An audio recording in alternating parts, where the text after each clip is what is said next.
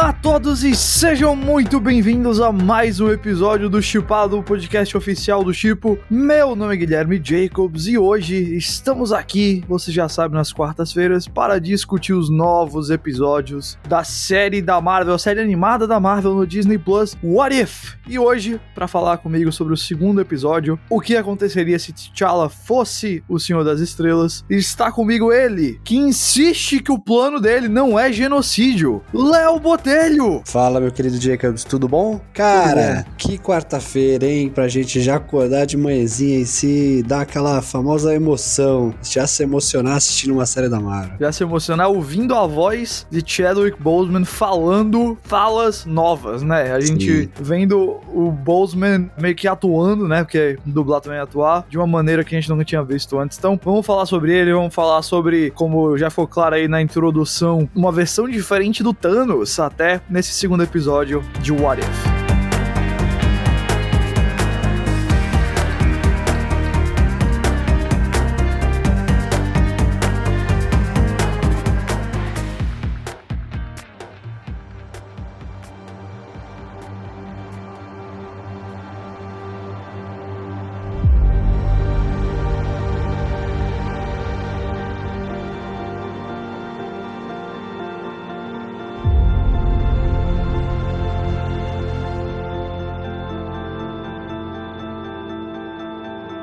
O segundo episódio de What If é o primeiro de quatro que tem a participação do T'Challa e o Chadwick Boseman dublou o T'Challa em todos eles, então essa primeira temporada realmente vai ser aí o nosso adeus ao personagem e ao ator. E neste primeiro episódio a gente vê o Yondo não indo à Terra buscar o Peter Quill, mas mandando alguns dos seus saqueadores no seu lugar e eles erram o caminho e trazem a criança errada, trazem o T'Challa como criança, porque eles detectam o sinal de algo extraterrestre, no caso ali o Vibranium lá em Wakanda anda, não enxergam nada por conta da barreira, mas o T'Challa acaba saindo da barreira e eles então pensam que o T'Challa é o filho do Ego lá do Kurt Russell. O T'Challa cresce como um dos saqueadores e, bom, pelo visto, melhora o universo inteiro.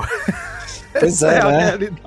tipo, meu, teria resolvido tanta coisa. Olha, só pra gente falar rapidamente aqui alguns dos acontecimentos. Começa que o T'Challa faz os saqueadores se tornarem heróis. Eles tornam basicamente Robin Hoods galácticos, que roubam dos ricos e dão aos pobres. Não são simplesmente, tipo, bandidos. E aí, uma das grandes conquistas desses saqueadores liderados aí pelo T'Challa foi conversar com Thanos e convencer ele que o plano de matar metade do universo não era a melhor maneira de você redistribuir aí os recursos, né? Que você podia fazer isso aí, roubar dos ricos, dar pros pobres, coisas do tipo. E com isso o Thanos desistiu do plano da Guerra Infinita. O cara, e mano, se tornou um ali no argumento, tipo. Isso. Ele ensina ao Thanos que o maior poder que ele tem é o argumento. E com isso o Thanos virou um dos saqueadores. É...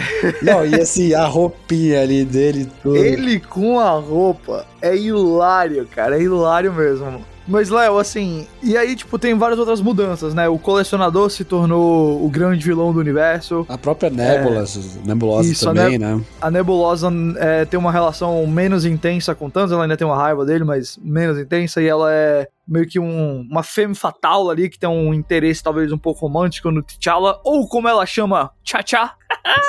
Ai, Deus. Esse episódio, eu acho que justamente essa é a questão, Léo, do que a gente tá falando, né? Ele tem uma, umas ideias ali de que são meio sombrias, porque quando tem a luta entre o T'Challa e o colecionador, a gente vê que o colecionador tem tanto o escudo do Capitão América quanto o Mjolnir, então você imagina aí que não existe Capitão América nem Thor nesse universo, não existe Vingadores, então. O que eu acho que vai ligar na... Tem uma outra cena que a gente já viu nos trailers do T'Challa com a Gamora. A Gamora tá usando a armadura do Thanos. Eles estão fazendo aquela, aquele giro, estilo giro do Vingadores 1, uhum. mostrando a equipe toda. E eu acho que eles vão meio que formar um Vingadores deles depois, mas isso é mais pra frente. Apesar de ter também a, o Ego indo atrás do Peter Quill no final do filme, como não tem os Guardiões da Galáxia para proteger o Peter Quill, provavelmente ele vai conquistar ali o poder que ele queria no Guardiões 2. Apesar desses pontinhos sombrios, é um episódio extremamente divertido, lúdico e solto. E eu acho que esse episódio fez exatamente o que eu senti falta no primeiro. O primeiro é quase que um remake do Capitão América, o primeiro Vingador. Quase que um remix ali ali do, do filme. Esse aqui, ele tem muito aquela ideia do efeito cascata. Uma mudança vai mudando outra coisa, vai mudando outra coisa, vai mudando outra coisa. E aí o universo é completamente diferente do que o que a gente uhum. imaginou. O Drax, ele é um, um barman muito feliz com a esposa e a criança, sabe? As coisas são completamente diferentes e é meio que a ideia de você abrir o baú de brinquedos, tirar a roupa de um herói e botar no outro e imaginar situações completamente diferentes do que a gente já viu na saga do infinito e nos filmes. Então, eu real adorei, me diverti demais vendo esse segundo episódio do, do What Eu acho que o da hora desse episódio, legal, é as interações, sabe? Tipo, umas interações hum. que você nunca ia, tipo, esperar. Tipo, a rodinha ali de amigos com uma hora une, tipo, meu, Thanos, a Nebulosa, tipo, T'Challa, tipo, meu, o Yondo, o, o carinha lá que no começo ele, o, ele conquista lá também, que, que é muito. Aquela primeira cena é muito boa, né? Do cara dando uma de super fã ali do Star-Lord. Uhum. Então, tipo, eu acho que é um episódio super carismático, assim, sabe? Porque, tipo, ele junta ali uma galera que você nunca esperar numa mesma rodinha de amigos. E acho que é isso, sabe? É tipo, meu, deixar a sua imaginação e a curiosidade, tipo, é, brincar um pouco, sabe? De, tipo, uhum. tipo, meu, ver essas interações, ver eles numa missão juntos ali, tentando resolver um problema maior. Acho que tem muito humor e eu acho que dentro desse humor tinha muitas. Tinham coisas muito interessantes acontecendo também. Acho que tem uma parte ali que quando ele encontra né, a nave ali de Wakanda, tem uma homenagem muito bonita, né? A, a, frase ali que o, que o Baba, que o pai do, do T'Challa fala, eu acho que né, foi, uma, foi uma frase de propósito ali colocada para falar sobre o Chadwick. Então, assim, eu acho que foi um episódio que contando tudo isso, eu acho que foi, cara, eu também concordo com você, eu acho que foi, assim, um episódio muito bem-vindo, sabe? E eu acho que também, uhum. comparado ao primeiro, assim, ele também, acho que dá um gostinho a mais, assim. Eu acho que o primeiro também Acho que tem... o Arif é mais isso, né? Sim. É, é mais do que a gente espera da, dessa série. Tipo, o primeiro, obviamente, tinha altas mudanças, mas o primeiro, ele era ele eram mudanças de acontecimentos que a gente já conhecia. Ele era versões alternativas de um filme, basicamente. Era que a gente estava vendo. Aqui é uma coisa completamente nova. Essa história não existe fora do, do What If. E aí, entrando no Chadwick, você mencionou lá a frase, né, que o, o pai dele, o Chaka, o rei de Wakanda, que no caso aqui não morreu, não teve a guerra civil, então ele não morreu ali. Ele fala que vai buscar o T'Challa em todos os mundos, seja neste plano de existência ou no próximo, né? Então, obviamente aí, se isso foi gravado antes, eu vou dizer, oh, impressionante, viu? Sim. Mas eu também senti que talvez tenha sido uma trouxeram um ator de volta para gravar uma última frasezinha, sabe, depois que o Chadwick faleceu, para deixar um clima de homenagem mesmo. Mas tem uma coisa que eu acho muito interessante, porque beleza, isso aí pode ter sido gravado recentemente recentemente, mas obviamente o episódio como um todo foi roteirizado, escrito e gravado muito antes dele falecer. Sim. E eu acho que é incrível o clima de celebração que tem no episódio. O clima de homenagem que tem no episódio, independente da história, porque poxa, é uma história basicamente sobre a vida do T'Challa. E o T'Challa como uma figura que muda as pessoas. E Exato. o T'Challa como uma figura que impacta a vida das pessoas. E que inspira as pessoas a mudar. E a gente sabe que o Chadwick se tornou um cara importante, talvez mais fora das telas do que dentro das telas. Mais como uma figura de inspiração, especialmente claro, para negros, do que simplesmente um ator que faz um personagem da Marvel. Então, meio que acidentalmente, esse episódio se tornou uma grande celebração da vida do que foi esse ator através do personagem dele. E aliás, eu diria que as linhas entre T'Challa e Chadwick se tornaram muito mais invisíveis no último ano, desde que ele faleceu. Vai fazer um ano da morte dele, dia 28 de agosto agora.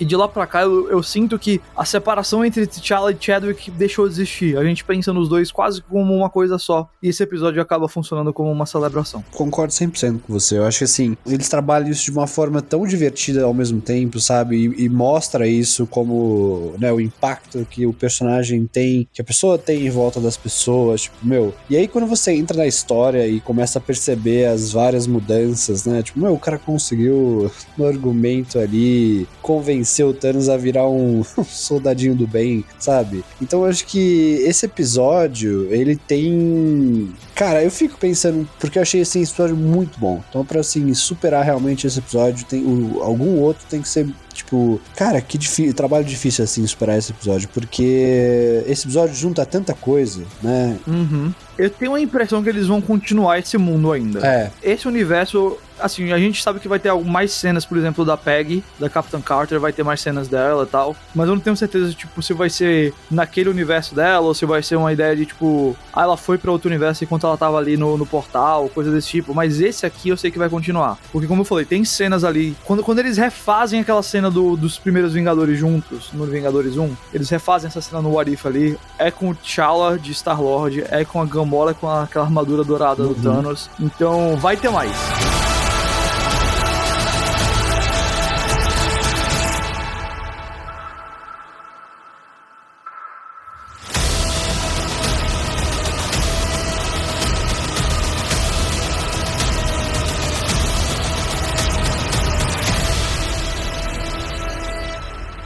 E aí, uma coisa, Léo, que eu acho super bacana de falar também, é claro, é do próprio Chadwick Boseman. Que eu não vou dizer que, assim, nossa, que atuação fantástica dele aqui. Não, beleza, não, não sabe, é, é, uma atuação extremamente eficaz, passa exatamente o que precisa passar. Obviamente não é, assim, um, um negócio nível o que a gente viu ele fazer, por exemplo, no Voice Prêmio do Blues. E, assim, isso não é exclusivo dele, tá? Eu acho que isso aí tá meio que presente em vários atores. Tava presente na Hayley Atwell no primeiro episódio, tá presente no Chadwick aqui, em mais membros do elenco. Acho que o Michael Rooker, que faz o Yondo também também, mas dá para sentir na voz dos caras, do Chadwick desse pessoal que eu mencionei, meio que a diversão que eles estão tendo com essa, essa série. Me parece que as atuações e as dublagens foram muito leves, sabe? Muito leves mesmo, assim, de tipo, eles sabem o que é essa série, eles entenderam a proposta e eles gostam da proposta. Eles gostam de se divertir, eles gostam de se imaginar em papéis diferentes, de atuar ao lado de atores que não estavam nos filmes deles e nunca estariam, e de imaginar seus personagens em situações inéditas. Então, ok, eu não vou dizer assim, nossa, uma das melhores atuações do Chadwick, mas, pô, ele tá se divertindo demais. É, eu senti isso também. Eu acho que, cara, o What If parece ser um projeto, né, que juntou muita gente, juntou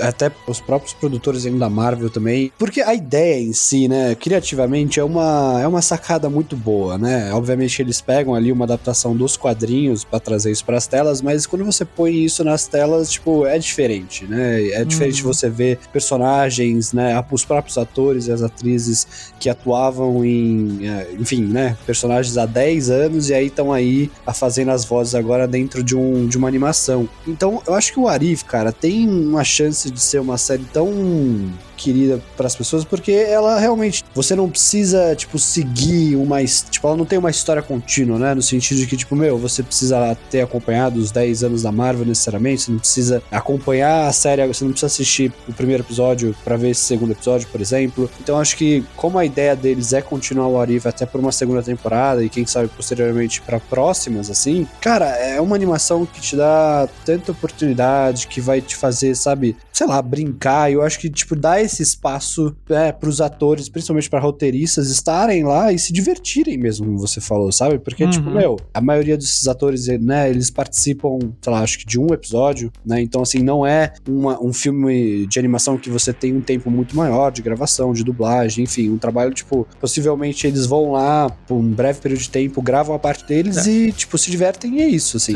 Então, acho que, meu, é uma sacada tão legal pros dois lados, né? Pros fãs, te dá uma oportunidade de ver histórias diferentes, um jeito diferente de contar essas histórias. E pro elenco, você, tipo, meu, dá uma oportunidade ali de, cara, essas pessoas poderem brincar mais com os personagens também, sabe? Uhum. E é engraçado porque eu acho que as duas histórias que a gente viu até agora de What If, eu consigo. Eu já queria isso antes quando tinha o Capitão América o Primeiro Vingador, mas agora eu quero mais ainda. Eu adoraria ver uma série que fosse a Peggy, o Bucky, o Steve e o Howard durante a Segunda Guerra Mundial, porque a gente sabe que a Segunda Guerra Mundial durou vários anos e o filme do Capitão América passa rapidamente por esse período, assim, ele não, não gasta muito tempo, não. Então dava pra você imaginar vários anos ali no meio de aventuras deles. E aí você escolhe se você quer isso aí com o Capitão América ou com o Capitão Carter. Mas eu acho que dá para tranquilamente imaginar mais, mais histórias daquela personagem, daquela Capitã Carter e de outras coisas. E assim como dava para imaginar ali, eu acho que dá para 100% imaginar mais histórias, mais uma série, mais episódios aqui dos saqueadores, com o T'Challa como Senhor das Estrelas, com o Yondo mais bonzinho, com o Thanos no meio deles, eles encontrando a Nebulosa, algumas missões e por aí vai, sabe? Eu fiquei imaginando, pô, como é que é a relação com o personagem lá do Sylvester Stallone aqui, sabe? É coisa desse uhum. tipo. Dava para você fazer muito, brincar muito. É, e assim, você vai criando essas novas e são tipo, porque você vai colocando essas. vai misturando personagem, é, trocando ali é, momentos que causam outros, né? Uma consequência muito maior, você vai se interessando por essas histórias, né? Você cria uma história por si, na verdade, né? Então, tipo, não é mais a história do Peter Quill como Star-Lord, é a história do T'Challa como Star-Lord e você, cara, e é uma história legal de assistir, é uma história que, tipo, uhum. realmente interessou, sabe? E que dá vontade de, de acompanhar. Putz, que nessa parte acho que a gente vai realmente acompanhar uma sequência disso até pelo final ali do episódio, porque eu fiquei muito me perguntando o episódio todo, putz, e a Gamora? Tipo, o que, que, que aconteceu com ela aqui, sabe? Porque ela não foi mencionada em nenhum momento, né? A é. Nebulosa tá lá e tudo, mas e ela? Cadê? Eu acho que isso é muito legal porque, tipo, eles criam uma história própria, assim, né? Tipo, é como se você tivesse, meu, fazendo uma salada de fruta, assim. Tipo, você pega vários ingredientes, mistura tudo ali e cria uma outra coisa que é muito boa. Então, eu acho que esse formato, assim, deu muito certo, sabe? Eu acho que, mais uma vez, uhum. eu, eu vou elogiar esse formato porque ele é realmente muito legal. Tipo, você pega exatamente o ponto ali que, né, mais ou menos pra, tipo, lembrar na memória ali que, ah, beleza, foi isso aqui que aconteceu. E você mostra exatamente o que muda e, tipo, e sempre o que muda é uma coisa totalmente, tipo, simples, assim, né? Tipo, putz, ah, foi o. Ao invés de o Ion descer, ele botou dois capangas dele para pegar a criança e aí, né, pegar a pessoa errada. Então, sei lá, eu acho esse formatinho assim muito bom. Sem dúvida alguma. Um dia desse, o Marvel.com postou um artigo sobre coisas que primeiro a Marvel imaginou no Arif e depois se tornou real. Tipo, a própria Jane Foster como Thor. Isso foi imaginado primeiro no Arif e depois que veio pra a Terra 616, né? Que é a principal. Uhum. Eu só queria dizer então que sintam-se à vontade para imaginar o Thanos saqueador no, no universo principal, tá certo? Com o cachorro. É, é exatamente.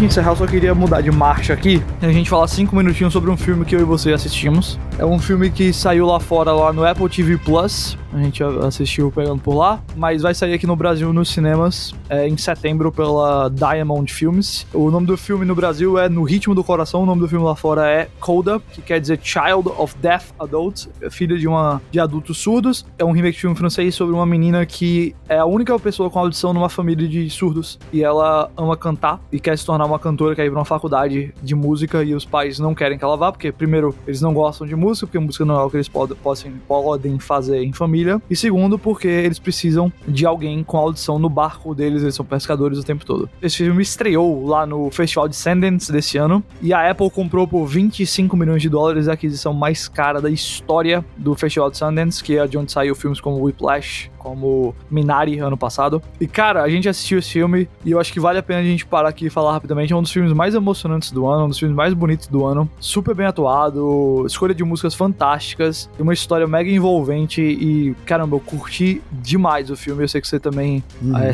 foi movido aí pela história. Sim, eu acho que era um filme assim, né? Desde do Sundance que foi começo do ano ali em janeiro e a notícia, né, da compra da Apple, obviamente gerou muita repercussão e gerou muita expectativa, né? pelo filme em si, poucas pessoas tinham visto só no próprio festival. E aí eu acho que o filme ficou com essa expectativa, né, de putz, que, que tem tanto desse filme que valeu a, a, Apple pagar o preço mais caro da história do, do festival para um produto. E, cara, eu vou falar que eu acho que as expectativas são 100% cumpridas, assim, sabe? E eu estava com muitas expectativas, tá? Não é que eu estava com uhum. poucas expectativas. Eu acho que o filme, ele é, ao mesmo tempo que, cara, ele tem momentos muito pesados e momentos que realmente são momentos mais emocionantes, assim, pra alma, que, tipo, vai fazer você refletir, vai você fazer pensar pensar um pouco, ele tem momentos que são muito de aquecer o coração, sabe? De dar aquela. Ah, sim. Putz, de dar, enfim, aquela aquecida no seu coração, de tipo, ver uma esperança, ver uma situação que te traz um conforto. Então eu acho que esse filme ele consegue, ele pega dois lados, sabe, um lado tanto mais pesado, um lado um pouco mais duro de assistir, que tem momentos realmente que são, acho que um pouco mais difíceis de, de assistir, mas ele ao mesmo tempo traz esse lado mais é, gentil, mais é, doce, assim, de mostrar também o, o, amor por trás dessa história, sabe? Então eu, eu acho que para mim é um dos meus filmes favoritos do ano até agora, assim, em termos de. Também, colocaria de, lá em gera, cima. Filmes gerais, assim, tipo, coloquei, eu realmente coloquei lá em cima do, dos filmes que eu assisti esse ano. Acho que tá no meu top 4 no momento. Cara, eu coloquei ele em segundo, viu? Olha lá. Eu só coloquei ele atrás do meu pai, que meu pai é um. Mas meu pai conta como desse ano? Ou é um daqueles que saiu no, no, no, planeta todo no ano passado, só no Brasil esse ano? Mas ele saiu esse ano, essa é a questão. Ele não saiu ano passado. Ele Ah, saiu foi? em festival ano passado, mas ele saiu no cinema esse ano só. Ah, Então eu preciso mudar umas listas aqui. É, então, isso aí me impactou também.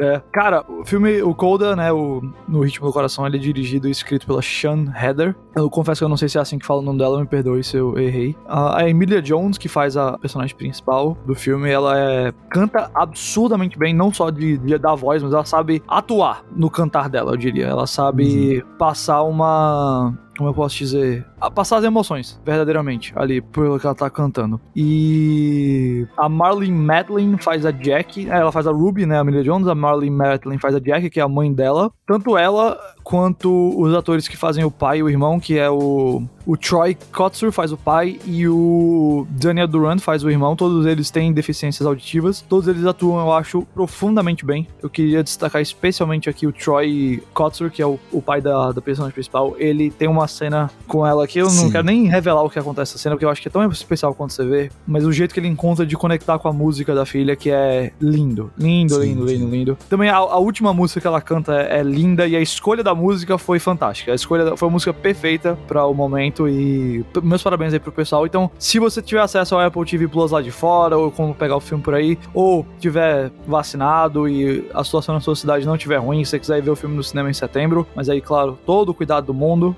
Ou se preferir esperar sair em VOD aqui no Brasil também, deve sair esse ano ainda. Esse é um filme que quando você tiver condição de ver, eu acho que vale muito a pena assistir. Eu acho que ele é mega especial, eu acho que ele é lindo. E, e como lá falou, ele não- apesar da história ter uns temas pesados, ela é super divertida, tem muita piada, é Sim. muita brincadeira entre os personagens, o clima é leve, mesmo quando ele emociona, o clima é leve. E no final das contas, você fica só com aquele sentimento de bem caloroso no coração. E parabéns aí pro pessoal que fez Coda. De verdade, é um dos filmes mais especiais de 2020 pra mim até agora. É baseado no filme La Famille Bélier, do Carré de Malberg, o filme francês, e da Victoria Bedos, eles que fizeram o, o original. E, bom, eu não assisti ainda, eu sei que minha noiva ama o original e eu quero mostrar pra ela esse remake. Esse não é um daqueles casos que o remake americano é sem graça, viu? Em relação ao original. Eu não vi o original ainda, mas eu sei que o, o, o americano é muito especial.